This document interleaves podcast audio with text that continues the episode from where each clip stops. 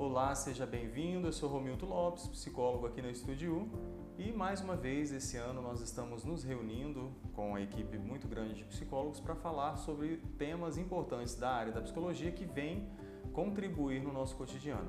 A proposta da Semana Online de Psicologia desse ano é falar sobre as mídias digitais, todo esse movimento das novas tecnologias e o impacto que isso tem causado na nossa saúde mental, principalmente nas nossas relações de trabalho uh, e também nas nossas relações pessoais aí. Então, para começarmos a primeira temática, nós hoje temos como convidado o Wander Azevedo, que se graduou também em psicologia e que é conhecido nosso já há algum tempo e que vai conversar com a gente aí um pouco. Vai ser um bate-papo, não é nada muito teórico, não é nada muito chato, para ninguém poder dormir e para a gente poder conversar um pouco sobre é, o quanto isso influencia.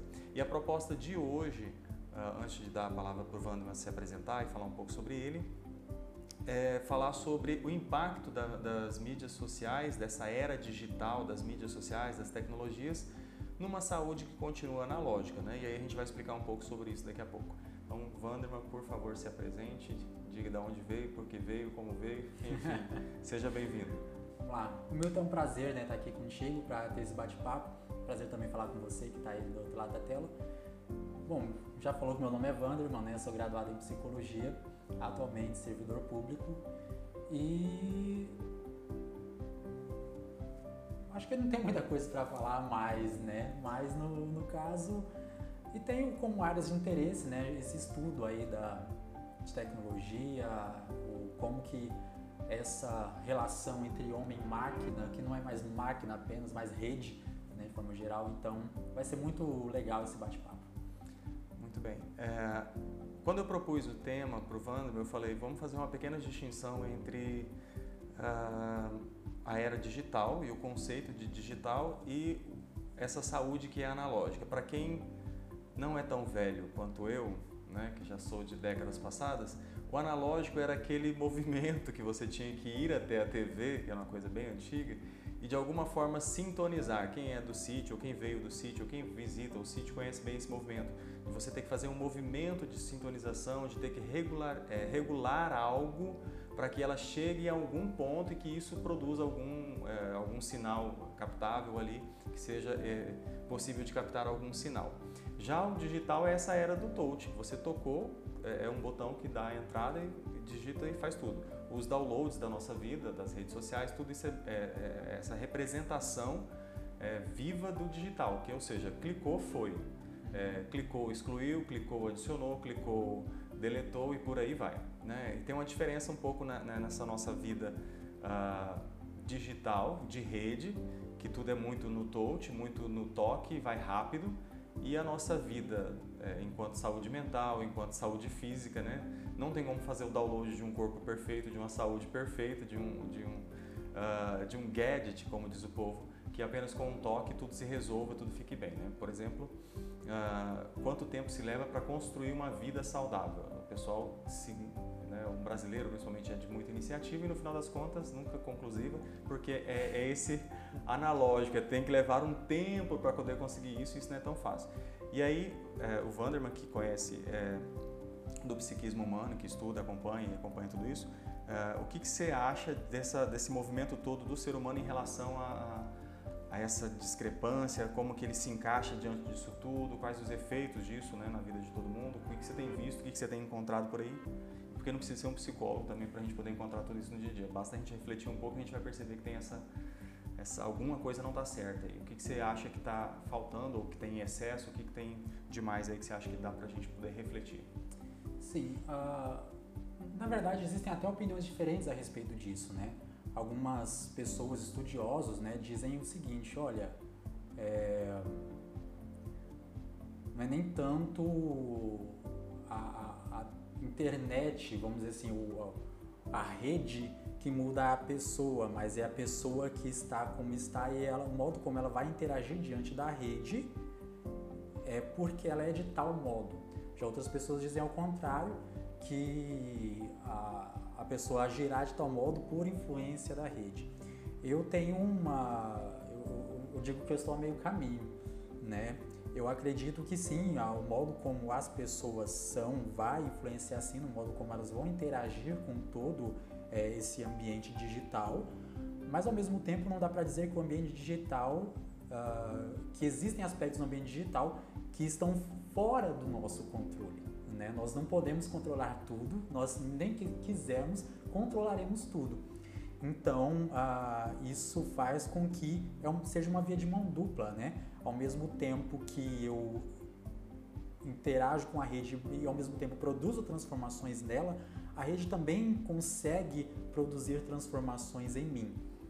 Né? Então, acredito que o modo como nós lidamos com essas interações né, é, vai definir de forma muito, uh, muito importante né, o, como, que, como, vai, como a minha mente vai interagir com tudo isso, né, principalmente nas relações de trabalho, porque os trabalhos mudaram e a pandemia acelerou isso. Eu acredito que a pandemia trouxe mudanças na, na trouxe mudanças, mas acredito que a pandemia acelerou algo que poderia ter acontecido com mais tempo, a pandemia veio para acelerar.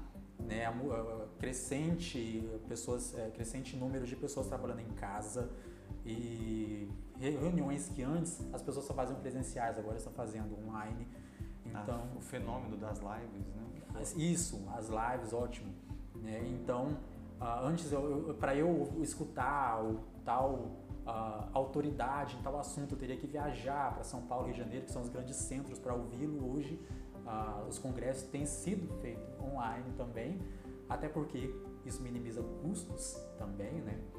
Uh, então, isso, as mudanças vieram muito rápidas, então veio a necessidade do ser humano, oh, peraí, eu tenho que me adaptar, né? E isso pode gerar um certo desconforto nas pessoas, né? Algumas são bem adaptáveis, outras nem tanto, né? Então é, surge essa necessidade aí de, de se adaptar, que é, é bom, né? O, o, ser flexível, o se ajustar rapidamente à situação, mas ao mesmo tempo pode ser ruim a depender do, do modo como eu vou interagir com isso, né? O ambiente, seja o trabalho, como é que meu trabalho está me exigindo isso, ou como que até mesmo as exigências do mercado de trabalho onde eu estou inserido pode uh, exigir isso de mim. Então, uh, existe essa, essa via de mão dupla, né, que é bom, a tecnologia é boa, não podemos falar nem mal da tecnologia, até porque a gente está falando, né, o vídeo está sendo transmitido pela internet, né? Então não dá para dizer, não dá para praguejar a internet, né? Dizendo que ela é a vilã do século 21. Mas ao mesmo tempo a, a, pode trazer problemas. Então isso cada pessoa vai ter que analisar. E também vale a pena a gente dizer que por mais que o, o, as mudanças tenham acontecido, não vale a pena a gente ficar dizendo ah a internet vem muito rápido, não estou conseguindo me adaptar, até porque o ambiente, a rede vai mudar, vai continuar se aprimorando, vai continuar tendo mudanças todos os dias e a gente não vai conseguir mudar isso. Então é algo que eu tenho que trabalhar. Não adianta eu ficar reclamando de tudo, ficar reclamando de todos e reclamar do capitalismo, da, da rede, da internet, do globalismo, da globalização. Eu tenho que eu tenho que saber agir diante dessa situação.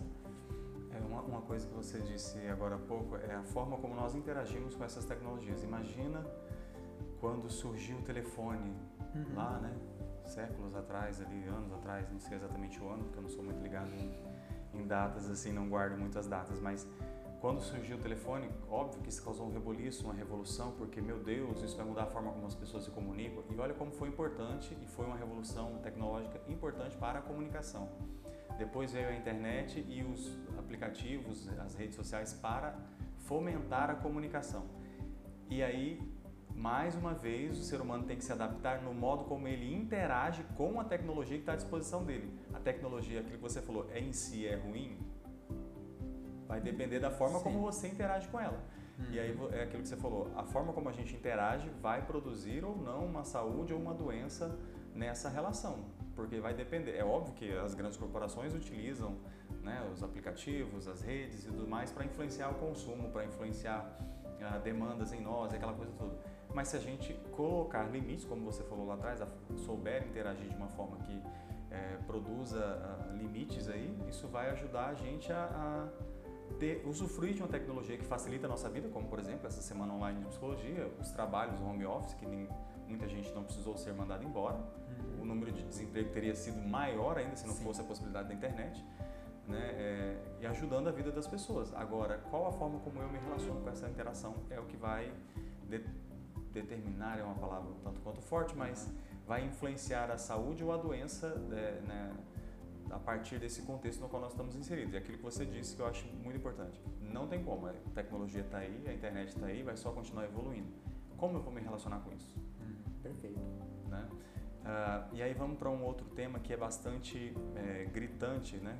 quando a gente fala em tecnologia, que é a, essa interação do sujeito com as tecnologias e quando a gente estava programando a semana online da psicologia, você até sugeriu uh, o papel dos pais na educação foi midiática ou tecnológica, né? Enfim, tecnológica barra midiática no uso dessas tecnologias aí, né? Como, qual o papel dos pais? Qual ah, o que os pais podem ou devem fazer para ajudar ou não os filhos né, nessa nesse uso, na convivência, na interação, como você falou, com as tecnologias? Ah, em relação a, a essa questão né, de como os pais vão lidar nessa relação dos filhos com a, a internet, é sempre bom a gente deixar uma coisa bem clara, né? O modo como a criança vai interagir com as telas, né, vamos dizer assim, é dependente dos pais. Se o pai deixar, a criança vai ver, se o pai não deixar, a criança não vai ver. E pronto, né? Numa relação de com o filho, é o pai que vai exercer autoridade sobre a criança. Ou não, né? Então, a, modo, o quanto a criança vai assistir, o que ela vai assistir, como ela vai assistir, isso vai depender única e exclusivamente dos pais, num ambiente normal, né? Agora, é, uma, uma coisa que, assim, que, que a gente percebe que os estudos dizem é que as crianças passam muito tempo em frente à TV. Ainda hoje, mesmo com toda a questão de internet, computador, a TV continua sendo o gastador de horas no, no, tempo de, no tempo livre das pessoas, né? Mas a, quanto mais jovens as pessoas são, menos tempo em frente à TV, mais tempo nas redes. E as crianças elas têm sido inseridas hum, relativamente cedo né, na questão das redes. Crianças já têm Instagram, tem crianças que já têm TikTok, tem crianças que já têm Facebook.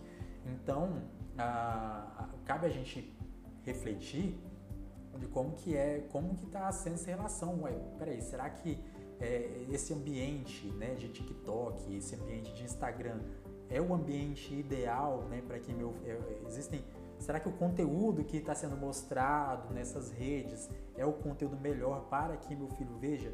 Se meu filho está lá, será que eu não preciso né, estar ali atento diante daquilo que meu filho assiste? Porque assim, a, a, querendo ou não, principalmente quanto mais nova a criança, a, os aparelhos eletrônicos ficam nos pés de cala a boca. Né? A criança está né, enchendo o saco, então, ah, né, vai, liga o YouTube, liga a galinha pintadinha, né, toma o celular, né, porque está me enchendo a paciência. Então, toma logo uma tela, né, e me deixa em paz. E é mais fácil, se a gente for pensar a curto, curto médio prazo. É muito fácil, porque não vai exigir do pai esforço para ficar criando é, atividades para que essa criança se entretenha. O pai não vai precisar isso se ele tiver uma tela. E ele deixa isso a cargo de pessoas que ele não conhece, que produzem conteúdo e deixa lá. E é uma coisa, é, só te interrompendo, uhum. mas avisando que na hora que você estava falando, eu, eu imaginei é, esse papel do limite. O ano passado, se eu não estou enganado, eu fiz uma live com a Eliane é, sobre a importância do limite na educação do sujeito, na formação do sujeito. Na verdade, foi um dos temas da, da semana, não foi live não, desculpa, foi na semana online de psicologia ano passado. A importância do limite na formação do sujeito. E os pais atualmente, com medo de exercer esse limite, porque eles não sabem exercer um limite sem ser massacrante, eles estão delegando isso a terceiros, pessoas que não conhecem, que estão produzindo conteúdo Sim. e que, por exemplo, uh, todo mundo sabe que existe o YouTube deveria fazer propaganda, mas bora lá, né? Sem merchan mesmo, sem o YouTube Kids, que uhum. você, ao criar, ao, ao, baixar o YouTube Kids, a criança só vai ver conteúdos que foram produzidos, em tese, teoricamente, para, para crianças. crianças. Uh, a Samsung tem um modo no celular, na maioria dos celulares dela, dos smartphones dela, que você ativa o Samsung, o Samsung Kids e as crianças só vão ver conteúdos relacionados a uh, ou preparados para criança. A pergunta que ficaria é qual o papel do pai no meio disso tudo? É comprar um smartphone, então, instalar um aplicativo que bloqueia tudo e deixar o conteúdo que a criança consome, porque nós vamos consumir conteúdo de uma maneira geral, é, as crianças também, né, como o Wanderman falou, é, vai deixar isso a encargo de empresas que vão determinar o que as crianças vão consumir? É mais fácil. É bem mais fácil. É mais fácil, né, deixar a cargo da, da dessas pessoas, assim, dessas pessoas que a gente nem conhece, a gente nunca viu, a gente não sabe quem produz. Né? A gente só sabe o conteúdo. E, e mal, e olhe lá, e olhe lá, né? Porque ah, eu mesmo, assim, atuei pouquíssimo tempo como psicólogo clínico e uma coisa que, assim, a gente presta atenção é que os pais, ah, ah o que, que seu filho faz, né? Quando faz entrevista com os pais. Ah, meu filho assiste YouTube. O que ele assiste? Ah, ele assiste os desenhos. Quais desenhos? Os pais não sabem. Né? E isso, não vamos dizer que é exceção. É a regra. É a regra. É a regra. Os pais não sabem que os filhos assistem. E, e mesmo YouTube Kids, né? Eu, eu, eu, lembro que quando eu era criança, os Simpsons passava eh, de manhã. E todo mundo sabe que Simpsons não é desenho de criança, né? Então quem vai avaliar o que é para criança e o que não é? Também tem esse outro lado também.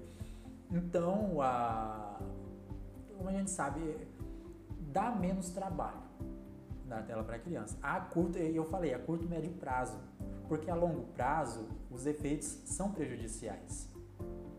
Eu falo de, principalmente na questão da adolescência e nessa relação pai-filho. Até é interessante também a gente falar um pouco de, de neuro, porque assim, é, justamente nessa fase da, de, da infância, é uma fase muito importante porque o cérebro está em pleno desenvolvimento. Não que depois, na adolescência, na idade adulta, até mesmo na velhice, o cérebro ainda não se desenvolva. A neuroplasticidade ela é constante, constante. né? Mas, justamente na fase da infância, é uma fase assim, que o desenvolvimento está né, tá pleno vapor, né? E, infelizmente, ah, quando as crianças, né, principalmente joguinhos eletrônicos, né, que tem, uh, estimula muito a liberação de dopamina, né, isso faz uh, com que a criança não tenha a facilidade de manter a sua atenção por muito tempo em determinadas coisas. Então, quando assim, ah, meu filho não consegue prestar atenção é, na aula da professora, o meu filho não consegue, enfim, né, ficar muito tempo vendo uma coisa só. Mas espera aí, o TikTok, vamos pegar o exemplo do TikTok, porque tem muita criança que tem. O, eu não me lembro agora quantos segundos tem em cada videozinho do TikTok. Eu também não me recordo, mas é tudo é, em torno de 15 segundos. Isso, 15 segundos. O que acontece? A pessoa, 15 segundos, então o nosso cérebro funciona da seguinte maneira ele começa a prestar atenção em algo e aí ele tá e no momento que acaba esse conteúdo acaba e a gente começa a prestar atenção em outro conteúdo é um novo esforço que o cérebro tem que fazer então é o, o, o nosso cérebro é como se ele vai funcionar como se fosse vou citar um exemplo um celular viciado na bateria né constante fadiga está em constante fadiga. Então, quando a gente, até mesmo, a gente está falando de criança, mas até mesmo para adulto, né? A gente que direto faz seu TikTok, aí vê stories no Instagram, que também são micro conteúdos, né? Reels. Então, o nosso cérebro ele não se acostuma à concentração, ele vai se acostumar à desatenção. Então, ah, não adianta a gente falar assim, ah, eu vou, eu, eu vou para uma criança vai para a aula, ela não presta atenção, vai para a igreja, não presta atenção na, na missa, não sei, enfim. Não vai, assim, é muito difícil mesmo, porque o cérebro dela, a criança em si, ela não está acostumada com macro conteúdos, conteúdos extensos, ela está acostumada com pequenos conteúdos. Ah, então é por, isso que é muito importante que nessa fase, se algumas pessoas conheço, algumas pessoas que não dão telas para as crianças, eu não diria que isso seria o ideal, até porque também os pais vão definir aquilo né, que acreditam ser a, a melhor maneira assim, dessa interação, desde que com controle paterno né, diante dessas interações. Mas uh, que que as crianças, elas quanto menos expostas a telas e a certos tipos de conteúdo, mesmo os infantis, é bom. É bom, justamente por causa de todos esses efeitos né, que vão gerar no, no desenvolvimento cerebral e que não são legais. E aí você falou uma coisa que eu acho que é importante, porque nessa pandemia foi alguns estudos é, relataram um pouco sobre a fadiga e o cansaço mesmo em reuniões digitais porque havia um excesso de houve né, um excesso de reuniões para poder delinear e é, organizar as coisas que iam acontecer, independente de estar ou não no escritório. E, e, esse uso excessivo ou massivo das telas, reuniões constantes, com aquela dificuldade de comunicação, dificuldade de, de é, conexão de internet, porque aí todo mundo estando online, a internet do Brasil vai à loucura, né? que já é ótima, então já vai à loucura. É, e aí, com um ser humano que está acostumado a 15 segundos, troca de conteúdo. 15, e, e conteúdos geralmente irrelevantes. Ah, sim. E aí você vai para uma reunião de conteúdo extenso, relevante, que exige início, meio e fim e todo um enredo para isso. A pessoa está cansada, porque ela só quer consumir volume e ela não quer é, processar o que está nesse, nesse meio ali para ela chegar numa conclusão, ou chegar sim. num objetivo, enfim ela só quer uma distração. É, e eu acho, eu acho não, os, os, os, artigos que eu li, tanto pela Harvard Business quanto por algumas revistas do Brasil, diziam justamente isso, esse cansaço e essa fadiga pelo excesso do uso das telas, Sim. pelo excesso do consumo de conteúdo irrelevante, que gerava essa distração e que quando a pessoa tinha que lidar com um conteúdo que é necessário para a nossa vida, que é geralmente os conteúdos extensos, que você tem que entender o início, o meio e o fim, e aí o cérebro já não quer mais aquilo, e aí você tá com medo da pandemia, tá com o terror da pandemia, vou perder meu emprego, não vou, e junta tudo isso na cabeça, o cérebro fala, pera aí, vou dar uma desligada aqui, né galera? Sim. Vou dar uma reduzida. É, e falando desse, desse uso excessivo das telas, né, a gente identificou que os pais é quem controla tudo isso, e o adulto, e nós? É o que fazer, além de controlar os usos, né, mas o que fazer para gerar uma saúde a partir, porque nós como adultos vamos ter que usar telas, inevitavelmente. Uhum. O seu trabalho usa Sim. telas, o meu trabalho é basicamente em telas, né? O uhum. dia inteiro e à noite também. Aí vai estudar, vai para a tela mais um pouco. Uh, o que fazer dentro ou fora do ambiente de trabalho, uh, nas relações com as telas ou na relação com as pessoas, para que isso não se torne um problema constante, para que essa fadiga seja pelo menos uh, amenizada, né? melhor administrada.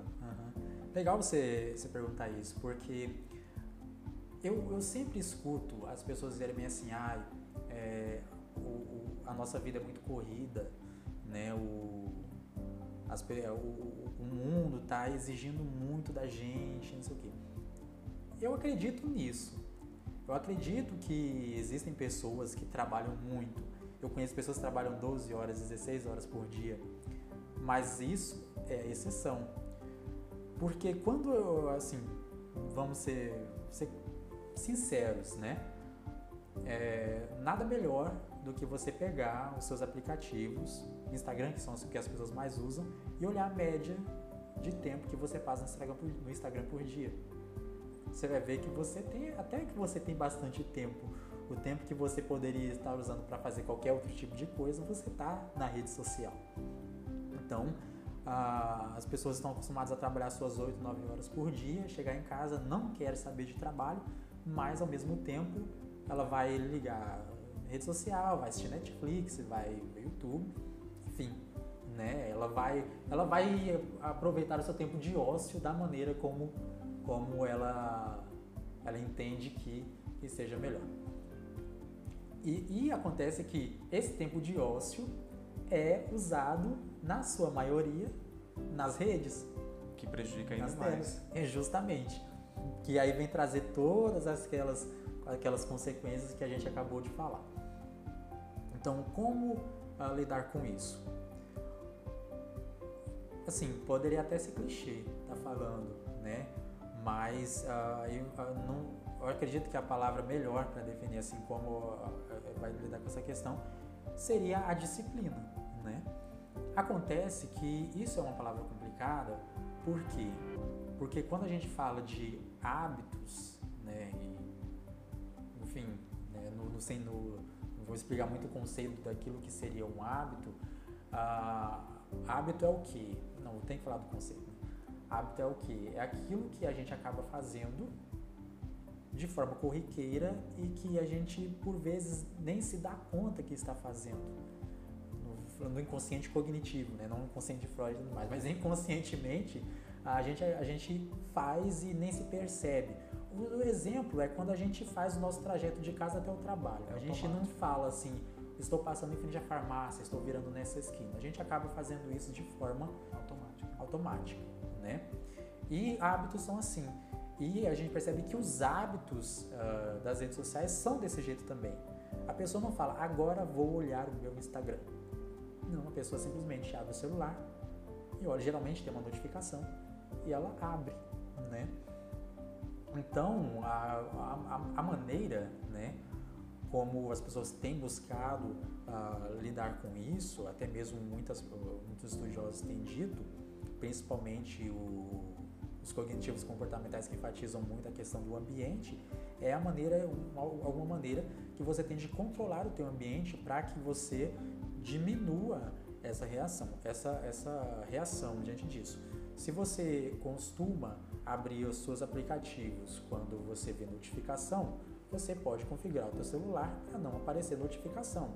Se você, inclusive, uma e não somente os cognitivos comportamentais, mas várias outras abordagens dizem, é que é prestar atenção naquilo que você está sentindo antes de você, quando você está acessando. Porque antes era assim, né? A pessoa fala, estou triste, vou comer chocolate, né? Hoje, hoje é diferente, a pessoa fala assim, ah, tô cansado, que é o que a maioria, né? Tô cansado, vou assistir um filme, vou, vou olhar. Então, é, ter essa educação, né, de estar atento às suas emoções quando acessa né, a, as redes. Outra coisa também que uh, é importante a gente falar é a, é a questão da qualidade do sono, porque as pessoas têm dormido menos e a gente percebe que logo antes que as pessoas dormem, elas estão no celular, né? E isso traz prejuízos uh, na qualidade do sono. Já, já foi comprovado, estudos de neurociência, que uh, as pessoas que dormem logo após o uso, na, é, o olho na tela, ela, a qualidade do sono ela é prejudicada. O ideal é que você, pelo menos meia hora, no, assim, no máximo, né? Mínimo, é, é, pelo menos meia hora. O ideal é que seja mais tempo, né? Mais antes de dormir, que você tem o seu né, o ritual do sono, né? Que você já desliga a TV, já desliga o celular, já desliga as telas, já começa a apagar algumas luzes da casa para o seu corpo entender que está chegando a hora de dormir. Parece que é coisa só para criança, mas não é. Adulto também precisa. Né? Então, a... tem todas essas questões aí que, que influenciam sim na, na maneira como a gente lida com isso você falando do ritual do sono, é, é bem esse, esse conceito, essa divergência entre digital e, e, analógico, porque o nosso sono ele é analógico. A gente é. vai entrar num processo para poder uhum. dormir. E na vida corrida que todo mundo tem, né? Nessa vida extremamente corrida, extremamente solicitada, o cara está respondendo às vezes, né? Isso é a Isso. minoria, mas tem gente que está respondendo e-mail, ou resolvendo, ou é, crono, é, colocando um cronograma de atividades para amanhã Não, e, foi, e, e respondendo redes sociais porque... e aí ele acha que assim, beleza, terminei, vou desligar aqui, vou deitar e vou dormir.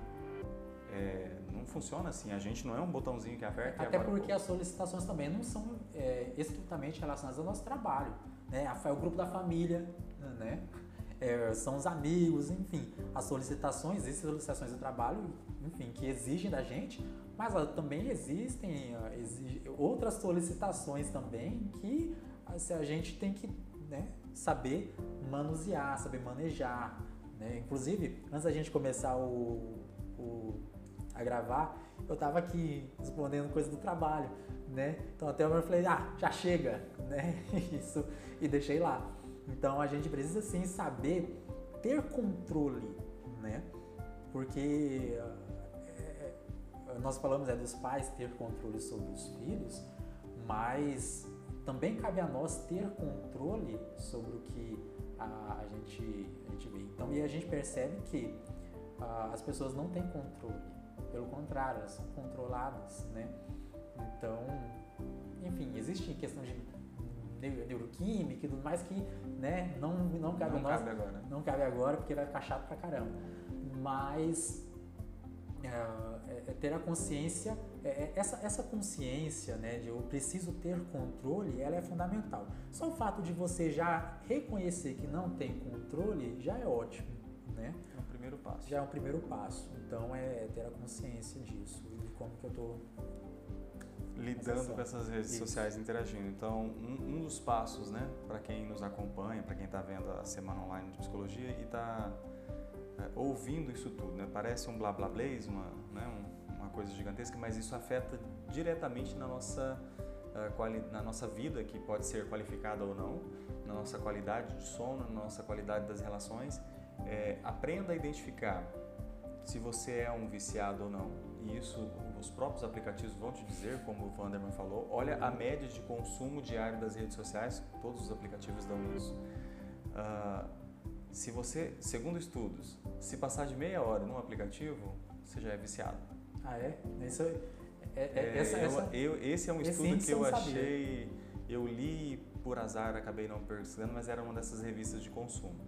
Até 30 minutos no aplicativo é saudável. Você está interagindo para responder e resolver as coisas. Uh, nas redes sociais, você está usando como distração. Passou de 30 minutos, a gente começa a entrar num mecanismo de jogo ah. semelhante àquela aquela maquineta que tem no, nos jogos, né, nos cassinos, cassinos. jogo de sorte para ver o que que vem. Uhum. E aí por isso que inventaram, olha que, né, é, eu ia usar um palavrão. Olha que geniosidade da, da, de quem é, desenvolveu a rolagem infinita dos aplicativos. Uhum. Não tem mais você chega no final da página e vai para a página 2 para a página 3. É rolagem infinita, Sim. semelhante à roleta que a gente vê nos cassinos, porque é extremamente viciante você continuar. Uhum. E aí o, os algoritmos vão entendendo conforme as suas necessidades, né, conforme as suas interações, ele vai jogando conteúdo de acordo que você vai é, girando essa roleta é, automaticamente. Porque a gente não rola, não, não gira ela é, aqui, mas a gente vai no touch jogando para cima ou voltando para baixo ou interagindo e isso vai aumentando essa nossa interação. Mas, segundo os estudos, até 30 minutos por aplicativo seria mais ou menos aceitável para manter uma certa sanidade ali, sem entrar nesse mecanismo de, vicia, de, de, de vício, né? Uhum. E aí você falando da mudança do hábito, quanto isso é difícil para alguns de nós, porque entra no nosso automatismo, Sim. o jogo tem essa capacidade. Sim. Ele cria uma ilusão de que nós vamos conseguir, a qualquer momento, conseguir alguma coisa. E vai dar certo, agora vai dar certo. E o mecanismo de ficar rodando a máquina é mais ou menos esse. Uhum. E fazer esse autocontrole, reconhecer que não tem controle, instalar aplicativos que controlam o tempo que nós estamos disponíveis nesses aplicativos, já é um começo. Não dá conta? Procura um psicólogo, Sim. procura um psiquiatra, é, mas enfim, às vezes o clichê já resolve. Boa qualidade de sono, prática de exercício físico, boas relações. Isso já ajuda bastante a controlar o nosso excesso, porque às vezes também a interação com as redes, os aplicativos e tudo mais não passa, não vou dizer não passa tanto quanto o julgador, mas é, funciona como um refúgio para essa qualidade ruim nas relações de trabalho, ruim nas relações pessoais. Cara, muito, muito legal o que você falou por último agora, porque a, a, as pessoas pensam assim, ah, mas os mais tradicionais, né? É muito melhor essa relação face a face, né, do que a relação face a face, quando as pessoas, né, costumavam usar mais o Facebook. Mas acontece que para algumas pessoas a relação mediada por tela, ela pode ser até mais uh, trazer mais recompensa. Em qual sentido? No sentido de que eu começo a digitar, eu posso apagar. Ou agora, no, mesmo se eu enviar mensagem no WhatsApp, se a pessoa ainda não viu, eu ainda tenho a possibilidade de apagar. Se eu estou falando contigo agora, eu falo alguma besteira, já era. Eu não tenho essa possibilidade mais. Ah, então, é, são, é esse recurso de comunicação que, que esses aplicativos trazem, na vida real não tem. E se eu falo alguma coisa, enfim, que você não gostou, eu vou ter que lidar com isso. Vou ter que me né? responsabilizar. Né? Justamente. E, além disso, mesmo uh, eu não me arrependendo do que eu falo, mas uh, as pessoas são mais corajosas nas redes sociais. No sentido que as pessoas têm mais coragem para discutir política na rede social, as pessoas têm mais coragem para xingar uns aos outros na rede social, têm mais coragem para colocar ofensas né, nas redes sociais. Porque uh, se eu digo alguma ofensa né, frente a frente, eu corro vários riscos.